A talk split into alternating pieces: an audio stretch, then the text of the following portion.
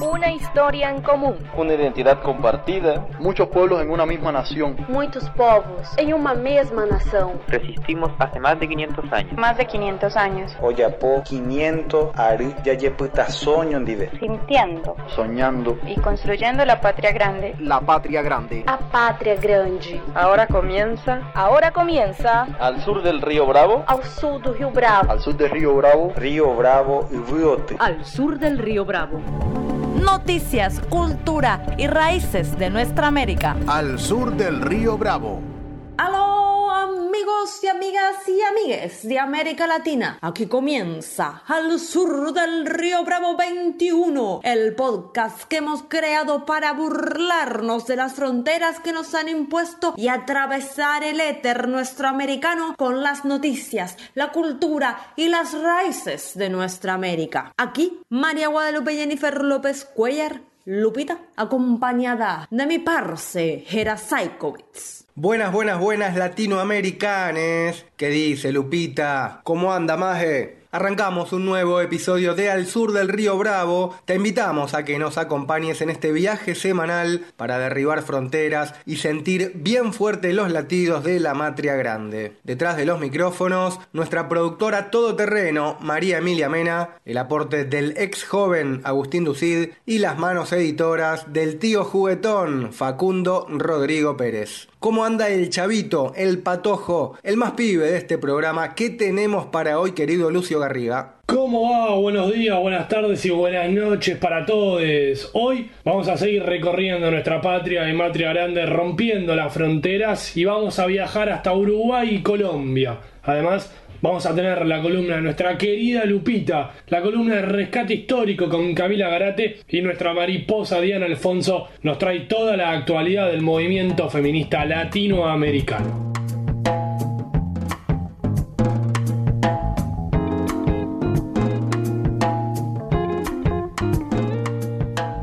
Comenzamos nuestro viaje informativo en el Uruguay porque en medio de la pandemia y con los protocolos pertinentes se realizaron las elecciones municipales y departamentales. Fueron las primeras elecciones bajo el gobierno de la coalición de derecha que lidera el presidente Luis Lacalle Pou, después de 15 años de gobierno del Frente Amplio. La intendencia más importante, la de Montevideo, la ganó nuevamente el Frente Amplio con el 51,6% de los votos. Carolina Cose, exministra de Industria, Energía y Minería durante el gobierno de Tabaré Vázquez, será la próxima intendenta de la capital uruguaya.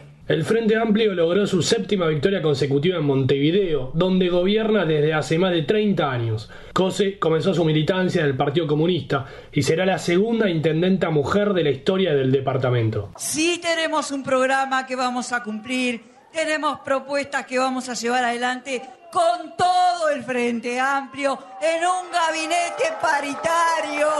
Sí, señor, y sí, señora. Y lo vamos a hacer porque siendo claras en nuestras ideas, firmes en nuestras convicciones, con nuestro general, les digo, fuimos, somos y seremos una fuerza constructora, obreros de la construcción de la patria del futuro. Además, el Frente Amplio retuvo la alcaldía de Canelones, el segundo departamento más grande, gracias a la victoria de Yamandu Orsi. El presidente del Frente Amplio, Javier Miranda, destacó como enorme el triunfo de Montevideo y Canelones porque significa que gobernarán en el 55% de la población nacional. Miranda también admitió que existe un gusto amargo porque el Frente perdió otras tres intendencias que había obtenido en las elecciones de 2015. Se trata de Río Negro, Roche y Paysandú, que pasaron a manos del Partido Nacional de la calle Pou. Los blancos, como se conoce al Partido Nacional, se impusieron en 15 de las 19 intendencias, tres más que en 2015, y consiguieron 91 de las 125 alcaldías. Para entender cómo queda el escenario político uruguayo después de estas elecciones municipales, consultamos a Diego Castro, integrante del portal informativo y editorial Sur. Compañeros, compañeras de Al Sur de Río Bravo, les mando un abrazo. Terminó con eso un ciclo largo de elecciones, como de dos años, que renovó Parlamento, Presidencia y municipios, y tiene un poco la característica de un avance de la derecha sobre posiciones que tenía el progresismo a nivel de, gobierno. Eso impactó en el Parlamento, el Frente Amplio perdió la mayoría parlamentaria, perdió la presidencia y en el caso de las intendencias perdió tres de las seis que administraba, quedándose con Montevideo, Canelones y Salto. En el caso Montevideo hace una votación muy similar a 2015, con lo cual equilibra un poco, digamos, el trago dulce del proceso electoral porque no pierde fuerza pese a ser más de 30 años que administra Montevideo y quien gana es Carolina Cose que surge de la, una alianza electoral junto al, al Partido Comunista y que tiene la paradoja de que Carolina Cose perdió la interna del Frente Amplio con Daniel Martínez, que fue el candidato a presidente, y en este caso se invirtieron los polos. En el caso ganó Carolina Cose y Daniel Martínez salió tercero. En síntesis, el sector de la derecha, una coalición de cinco partidos que acaba de ganar la presidencia de la República, logra eh, ganar esas intendencias y además algunas alcaldías importantes eh, en el interior del país, tradicionalmente del, del Frente Amplio, como en el caso de Bella Unión, una zona cañera, como en el caso de San Carlos, que también es una tradicional eh, zona en Maldonado, una zona frente amplista bastante fuerte. Otra noticia que dejó la jornada fue el anuncio del expresidente José Mujica. El Pepe dijo que abandonará su cargo como senador y se retirará de la política. Mujica tiene 85 años y desde que llegó el coronavirus vive aislado junto a su esposa y actual senadora, Lucía Topolansky, en su casa de campo. Famosa por recibir constantes visitas, la chacra luce ahora un cartel en la entrada que avisa que no pueden recibir a nadie. Así explicó el expresidente la decisión de adelantar su retiro. Yo por mí lo voy a dejar antes, porque tengo una enfermedad eh, inmunológica crónica. Si hubiera vacuna yo no me puedo vacunar. Y es lógico que la política obliga a relaciones sociales. Si me tengo que cuidar, no puedo hablar, no puedo ir a un lado, no puedo ir al otro, soy un mal senador. Y, y como tal, me encanta la política y no quisiera irme, pero más me encanta la vida.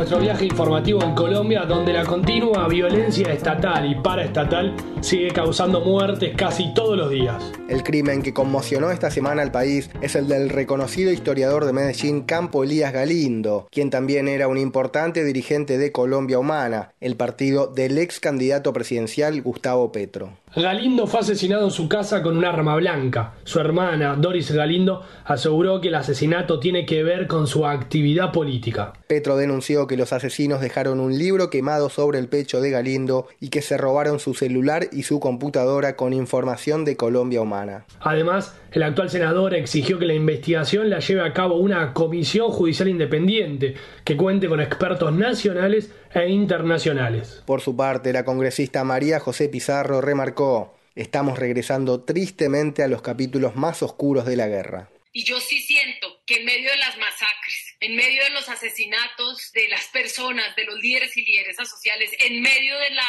criminalización de la protesta, de los ataques a los líderes políticos, de la estigmatización de la oposición, estamos regresando tristemente a los capítulos más oscuros de la guerra en Colombia. Y yo sí afirmo aquí que nos están devolviendo a la guerra porque lo estamos viviendo, porque son nuestros compañeros y compañeras los que están matando. Son cada vez más alarmantes las cifras de muerte que viene dejando en Colombia la represión institucional y la ferocidad paramilitar. El Instituto de Estudios para el Desarrollo y la Paz, INDEPAZ, informó que solo en este año se produjeron 65 masacres que dejaron 260 personas asesinadas. Según INDEPAZ, que sistematiza rigurosamente las estadísticas de la violencia en Colombia, Solo en septiembre se produjeron 16 masacres y el año 2020 es el peor año desde la firma de los acuerdos de paz en noviembre de 2016. Esta semana también se registró el asesinato del excombatiente de la FARC, Cristian Arnulfo Sánchez, en el Cauca. Con este crimen, en estos casi cuatro años ya son 230 los desmovilizados de la FARC asesinados. Además,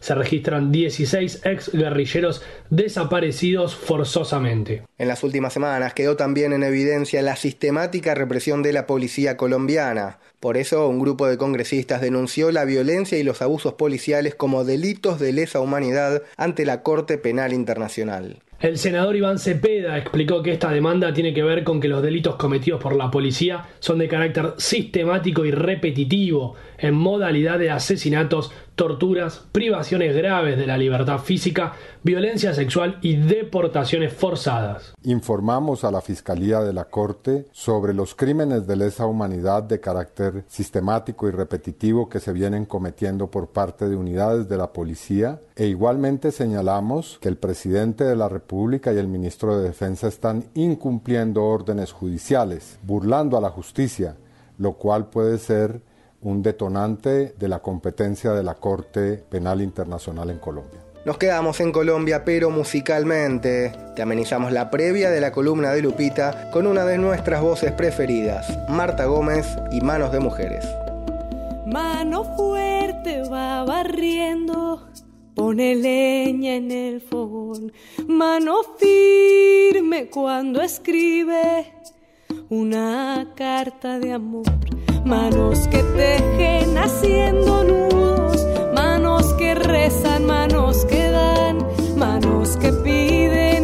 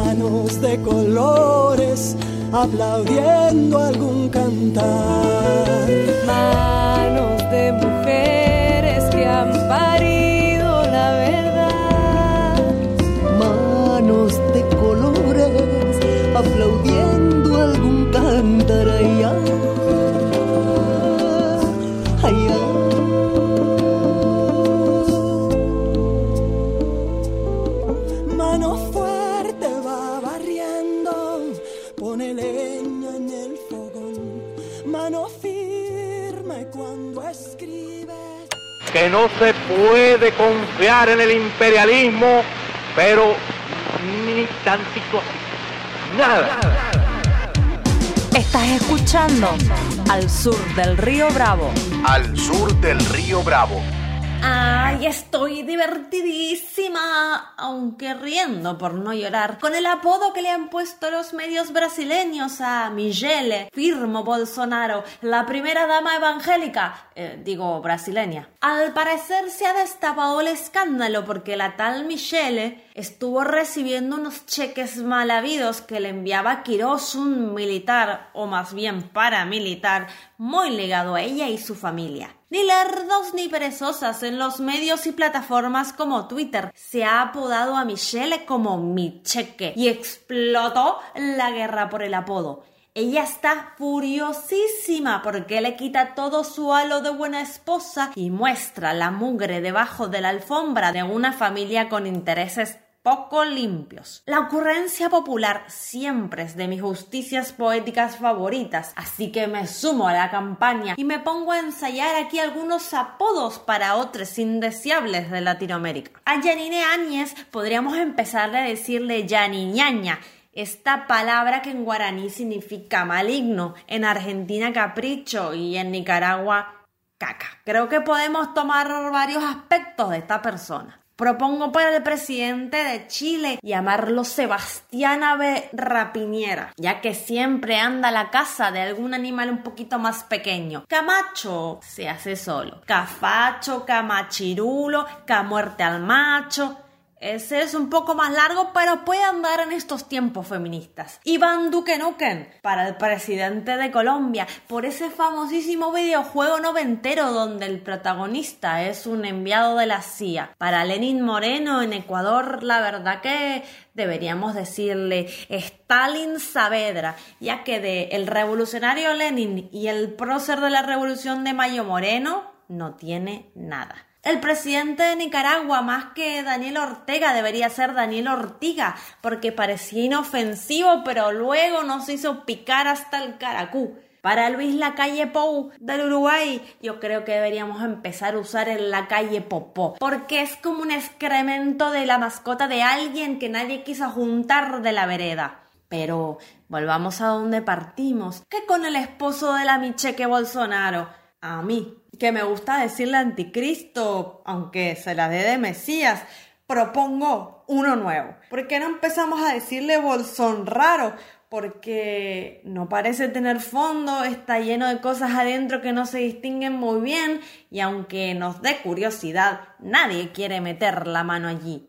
Cerramos esta propuesta de apodos justicieros con la canción Mi Cheque de los Detonautas, banda de pan rock brasileño que le dedica esta pieza a la Michelle Bolsonaro y a su esposo, y que resiste a pesar de que la primera dama quiere silenciarlo.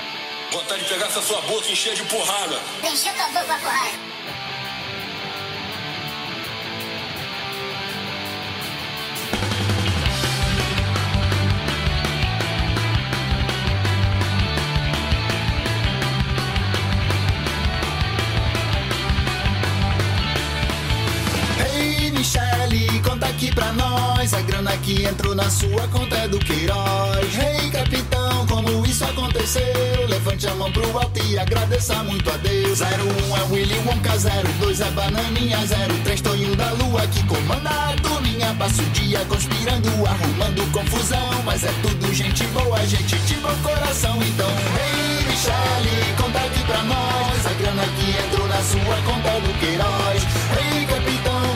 Rei hey, capitão, como isso aconteceu? Levante a mão pro alto e agradeça muito a Deus. Eu queria agradecer a todos vocês aí que fazem memes aí comigo. Vocês que me criticam, que me sacaneiam e que não largam do meu pé na internet.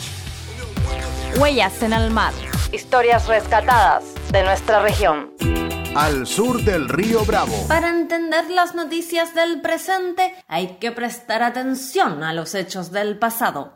Empieza la columna de rescate histórico con Camila Garate. Hola, hola, Alzures. Volvemos con un nuevo recorrido histórico. Hace un poco más de una semana se dio a conocer que la empresa Volkswagen reconoce que colaboró con la dictadura militar brasileña del año 1964, brindándole información a las autoridades sobre las actividades sindicales de sus trabajadores de la planta São Bernardo do Campo. Pero podríamos decir que con colaboró se queda un poco corto. Este tema costó que salga a la luz y es allí donde reside su eficacia. Estos regímenes dictatoriales militares del Cono Sur no han sido ni más ni menos que el instrumento para garantizar la acumulación capitalista y por tanto la concentración, procurando así una nueva vía al ya conocido desarrollo. Pero mientras solo pongamos en la mira a los militares, dejamos de lado a los favoritos del régimen, los empresarios. Desde 1964 hasta principios de los 80 se produjo un relanzamiento del modelo industrial con una amplia apertura al capital extranjero y se la reorientó a las exportaciones, con la excusa de que era necesario corregir los desequilibrios de la balanza de pagos. Pero como el país en crisis no podía asumir la industrialización, debían convocar al capital extranjero. Y para ello era necesario dotar de competitividad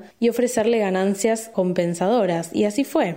Aceptaron una enorme caída de los salarios industriales acompañada de una fuerte represión hacia los sindicalistas en el marco de la seguridad nacional. Recordemos que en el marco de esta colaboración entre la compañía automotriz y el régimen militar, en el año 1972, Lucio Bellentani, trabajador de la empresa y miembro del Partido Comunista de Brasil, fue torturado por policías integrantes del Departamento de Orden Político y Social. Dentro de la oficina de recursos humanos de la empresa. Además, ese mismo año otros seis trabajadores Volkswagen fueron detenidos por sus actividades gremiales. Es decir, que la compresión salarial y el aumento de la productividad del trabajo a la fuerza fueron la clave de la expansión económica, el llamado milagro brasileño, que tuvo como el centro del desarrollo la industria automovilística. No debemos olvidar que en este boom industrial se enfocó en ramas industriales que se alejaban del consumo popular y reducía así su relación con el mercado interno, por lo que iban en dirección contraria a solucionar el problema que decían arreglar, ese temita de la balanza de pagos. Y a su vez se iba generando un distanciamiento entre el sector productivo y la demanda, se iba produciendo proporcionalmente menos alimento, lo que significó una nueva dependencia al exterior para comprar lo antes producido y por tal un aumento de sus valores. Pero claro, ¿cómo iban a apuntar un consumo de masas si para los 80 quienes cobraban el salario mínimo tenían un poder adquisitivo 45 menor que en 1960. Las clases populares fueron pauperizadas. Si bien la empresa alemana es la primera en hacerse cargo de su participación en la violación de derechos humanos y nos da el pie necesario para repensar el rol civil en estos regímenes del Cono Sur, hay que excavar para dar cuenta que el milagro brasileño que tuvo como centro al boom automovilístico brasilero de 1964-1973 dejó a las empresas con ganancias impensables y la estructura productiva brasilera hundida en problemas con una sociedad económica activa desempleada o empobrecida.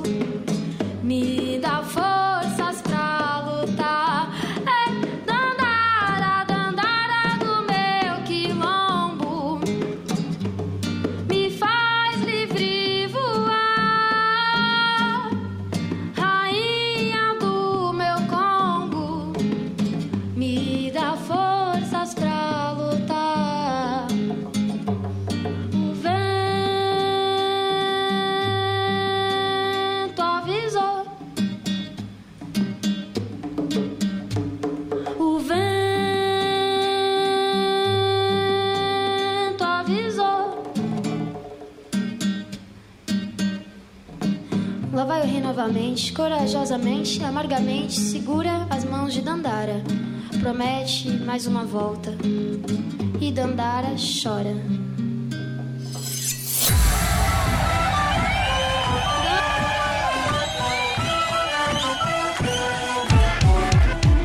Estás escuchando Al Sur del Río Bravo. Al sur del río Bravo. Mariposas de nuestra América. Género. Al sur del Río Bravo. Al sur del río Bravo. A los golpes del patriarcado no pondremos la otra mejilla. Comienza la columna de géneros con Diana Carolina Alfonso. Esta semana se hicieron públicas algunas imputaciones por supuestos delitos penales a ocho docentes universitarios del estado de Ceará, en Brasil. El ataque está dirigido contra la comunidad LGBTIQ de Ceará. La medida ejemplarizante es impulsada por el gobierno y las altas autoridades universitarias. Las penas pueden rondar los 3 y los 5 años. En el año 2019 en la Unilab se aprobó un llamado especial para alumnos LGBTIQ no binarios y transexuales. Ese ingreso especial a la universidad es una acción afirmativa para corregir una desigualdad histórica, ya que dicha población es foco de abusos durante su vida académica, por lo que pocos y pocas llegan incluso a graduarse del secundario, mucho menos a lograr un rendimiento académico que les permita pasar el examen nacional para ingresar a la universidad. Estas entradas especiales ya existen para otros sectores vulnerados como quilombolas e indígenas. La medida habilita lugares vacantes, o sea que no fueron ocupados o están vacantes por deserción. La acción afirmativa, tras ser publicitada en los medios nacionales, fue contrariada por el gobierno nacional, quien de inmediato ordenó anular la medida. La rectoría de la universidad, que a su vez se encuentra intervenida por orden del gobierno nacional, anuló el llamado especial. La resolución de los directivos generó un rechazo de inmediato, por lo que estudiantes y académicos decidieron tomarse las instalaciones del claustro. Desde entonces se han propiciado entornos de persecución política y amenazas contra los manifestantes. En diciembre del 2019 y a puerta cerrada fueron puestos por el gobierno nacional dos máximas autoridades vinculadas ideológicamente a Bolsonaro, quienes asumirían en el 2020. El rector impuesto es un pastor evangélico y la vicerrectora actual es conocida por sus filiaciones evangélicas de ultraderechas. Si bien los procesos administrativos fueron impulsados por la gestión previa, también afín a Bolsonaro, estos tienen por objetivo el control de la función pública y por lo tanto son legítimos. Sin embargo, en los últimos años crecieron exponencialmente al interior de la UNILAB, funcionando como dispositivos de persecución política. Hasta la fecha han sido dictados más de 40 procesos administrativos contra la comunidad académica. En el ojo del huracán se encuentran aquellos docentes que fueron espiados durante las tomas del 2019. A su vez, varias de las personas que han sido procesadas eran potencialmente candidatos y candidatas a la rectoría en caso de que se autorizaran las elecciones universitarias. En Colombia fue asesinada Juliana Giraldo, una mujer trans, por un militar en un acto de fuerza totalmente irracional y reprochable. Sin embargo, Fernando Londoño, exministro del Interior y Justicia durante el primer gobierno de Álvaro Uribe, degradó la identidad sexual de la asesinada por el ejército.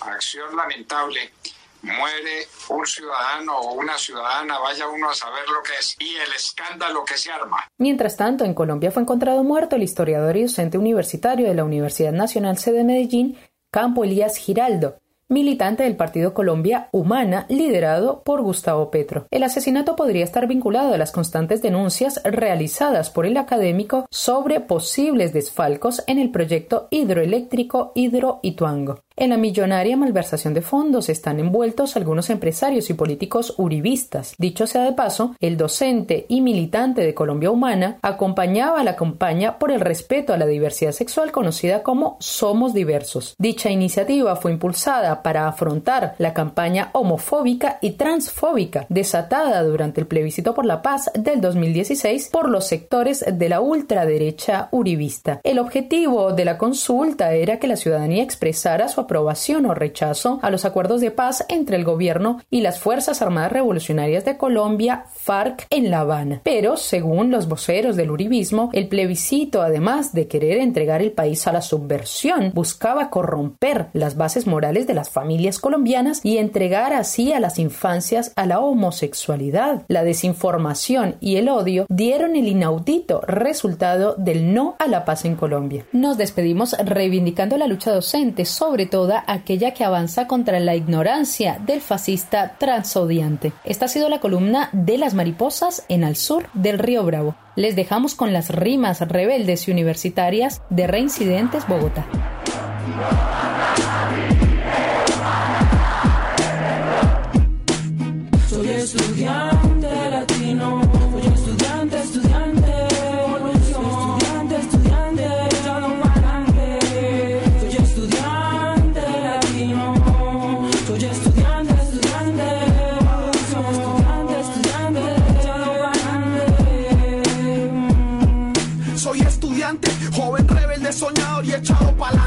Las compitas del aguante, sonriente Porque a pesar de la dificultad de la universidad Jodemos a la autoridad y sobra esperanza. La rebelión desde la plaza Che avanza. La masa no será más mansa. Acá se construye la nueva Colombia con fútbol popular y confianza. Esta es la alianza de las cinco Jotas contra las cinco P's que se afianza. Jóvenes joviales jodidos, juramos enjuiciar al puerto plutócrata, el puro, la plata y la panza. Porque leer te ubica, pues tú publica que el rector invita al estreno de la educación pública en Colombia, la película. Pero acá proponemos la reforma agraria y no pagar matrícula. Casas estudiantiles, útiles en seres víveres. No más cadáveres de líderes ni decanos viles títeres. Así es, ya saben cómo es. ¿Y usted quién es? ¿Usted quién es? Soy estudiante latino,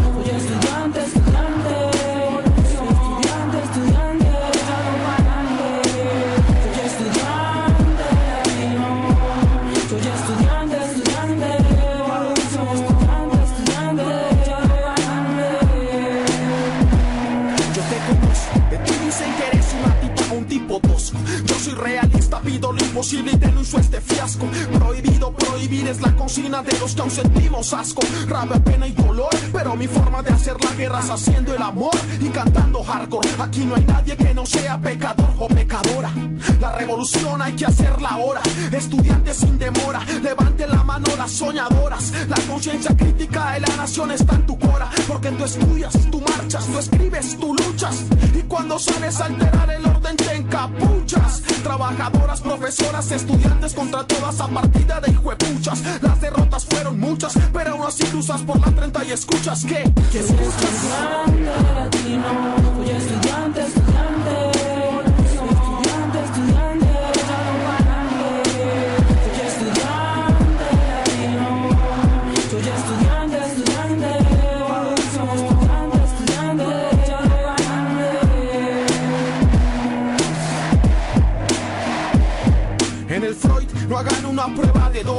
Acá somos y lanzamos junkies y junkies y yankees. El panorama es gris, pero aún así soy feliz. Leyendo y haciendo análisis, construyendo el país. Saquen un papel, un borrador y un lápiz. Dice el profe, empiezo mi ensayo con patria o muerte como epígrafe.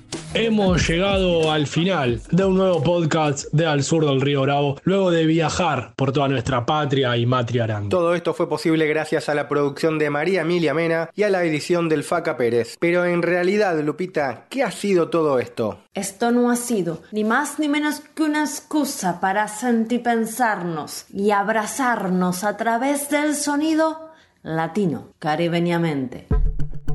Una historia en común. Una identidad compartida. Muchos pueblos en una misma nación. Muitos povos em uma mesma nação. Resistimos hace más de 500 años. Más de 500 años. Oyapo 500 ari yayeputa soño ndive. Sintiendo. Soñando. Y construyendo la patria grande. La patria grande. A pátria grande. Esto fue. Esto fue. Al sur del río Bravo. Ao sul do Rio Bravo. Al sur del río Bravo. Río Bravo y Riote. Al sur del río Bravo. Noticias, cultura y raíces de nuestra América. Al sur del río Bravo.